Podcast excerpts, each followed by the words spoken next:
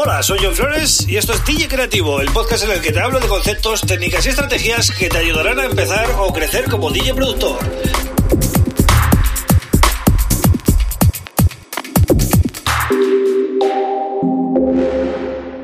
Hola, bienvenido y bienvenida a DJ Creativo. Mi nombre es John Flores y este es el episodio número 123. Eh, bien, hoy voy a hablar de una cosa muy curiosa, ¿no? Mm, y, se habla muy poco de esto, pero es algo con lo que tenemos que lidiar cada vez que terminamos un tema.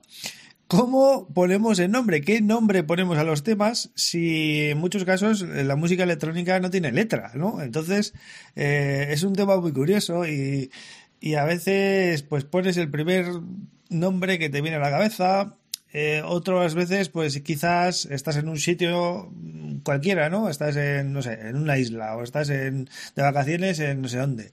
Y pones eso, ¿no?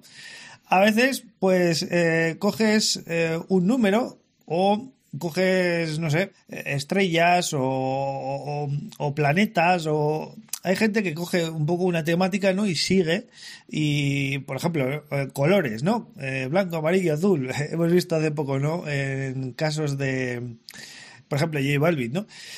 Y eh, también conozco productores que han cogido temas de, pues eso, de planetas y cosas así. Entonces es una cosa curiosa, ¿no? Eh, quería dedicarle un podcast a esto de los nombres porque realmente cuando la música no es vocal y todo es, eh, digamos, instrumental, como en el caso de la mayoría de los temas que podemos encontrar de electrónica, pues al final el nombre es una mera ocurrencia de última hora, ¿no? Bueno, a ver, hay gente que lo tiene muy claro, quizás, ¿no? Y pues mira, a este tema le voy a poner tal. Pero generalmente suelen ser ocurrencias o pensamientos que te vienen según estás haciendo el tema, ¿no? No sé, al final, esto es un tema muy abierto, ¿no? Eh, estaría guay que dejarais en los comentarios, ¿vale? En YouTube, por ejemplo, eh, pues comentarios, ¿no? De cómo ponéis vosotros eh, vuestros nombres a los temas. También hay que tener en cuenta el idioma, ¿no? El idioma. Muchas veces ponemos nombres en idiomas que no son los nuestros, pues por ejemplo en francés o en portugués o en en inglés, por supuesto, ¿no? En inglés es un clásico. Poner un tema en inglés, eh, pues eh, eso lo hemos hecho todos, ¿no? En, un momento dado. Pero hay gente pues que explora otros idiomas que no son quizás los más usados, ¿no? Lo que sí que hay una cosa clara con esto de los nombres es que si pones un nombre muy, muy normalito, muy... O sea, típica frase en inglés o lo que sea, ¿no? Que ha habido 80 así, pues al final tu tema va a ser menos recordado. En cambio, esos temas que tienen un nombre, pues que quizás solo hay ese, con ese nombre, ¿no? Incluso los buscas y te sale el primero porque no hay más. Eso también, cuidado, ¿eh? Eso da para, hablar, porque quizás a veces es mejor ponerle un nombre muy único para hacerlo, pues, un poquito más especial, ¿no? También importante el tema de los nombres cuando estás haciendo un álbum, ¿vale? Haces 11 temas o 12 o 10 o bueno, los que sean. Y luego siempre hay un tema que es el tema que da nombre al álbum, ¿no? ¿Cómo se selecciona ese tema eh, para darle pues eh, sentido a todo, ¿no?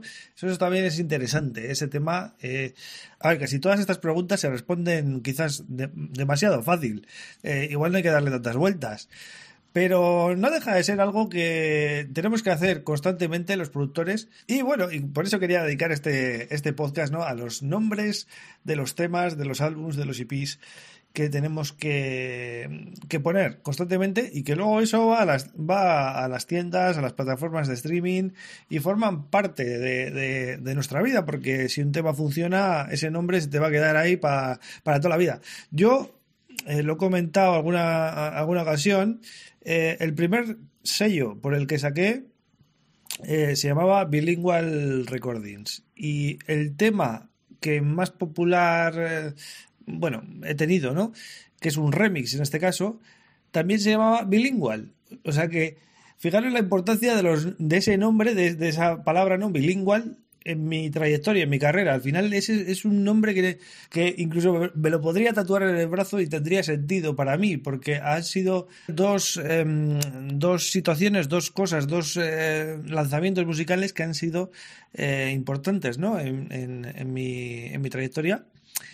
Y ya veis, si pensamos en David Guetta, por ejemplo, pues un nombre como Titanium, ¿no? Pues eso le va a acompañar el resto de su vida. Y podremos seguir así, ¿no? Eh, importante también, el registro de los temas. Cuando registramos los temas, eh, ese nombre tiene que ir en la ficha, ¿no? De la ficha de, que rellenamos para, para las entidades de gestión, ¿vale? De derechos de autor.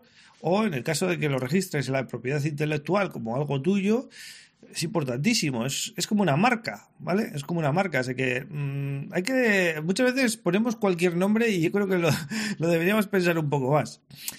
Así que, bueno, esto es lo que quería comentar. Eh, estaría bueno que dejarais vuestros comentarios porque es un tema muy abierto y seguro que cada uno tiene sus, sus manías y sus sistemas, ¿no? Para poner nombres a los temas. Así que, eh, nada, episodio 123 dedicado a los nombres de los temas, de los álbumes y de, bueno, de nuestra música en general. Y nada, ya sabéis, podéis suscribiros al podcast en Spotify, ¿vale? También en Apple Music y, em, por supuesto, todos los que estáis en YouTube, muchas gracias por estar ahí, dejar likes, comentarios y todas estas cositas, ¿vale? Nada más, yo vuelvo mañana con otro tema súper interesante. Un abrazo.